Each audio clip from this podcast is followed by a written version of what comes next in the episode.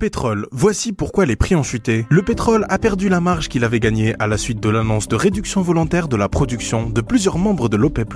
Il reprend ses valeurs d'avant cette annonce, dont les effets se sont estompés. Ce recul des prix est dû aux inquiétudes concernant la hausse des taux d'intérêt aux USA et également au ralentissement de la croissance économique. Ces deux facteurs ont largement entamé les attentes d'une reprise de la demande cette année. En effet, en Amérique, l'économie stagne. En Chine, la demande n'a pas atteint les niveaux attendus. Cette locomotive de la demande sur le pétrole peine à passer la vitesse supérieure. Sur le continent européen également, la crise s'installe dans la durée. L'activité manufacturière mondiale donne des signaux mitigés, ce qui a largement déstabilisé les marchés, avec des lectures pour le Royaume-Uni et la zone euro montrant un déclin soutenu de cette activité. Cependant, cette activité manufacturière a connu une croissance plus importante que prévu en avril aux États-Unis, ce qui fait dire aux analystes que cela pourrait alimenter l'inflation. En conclusion, les marchés pétroliers sont les premières victimes de la situation économique actuelle. Les conflits géopolitiques, les nouvelles alliances stratégiques entre les États font que ce marché résiste encore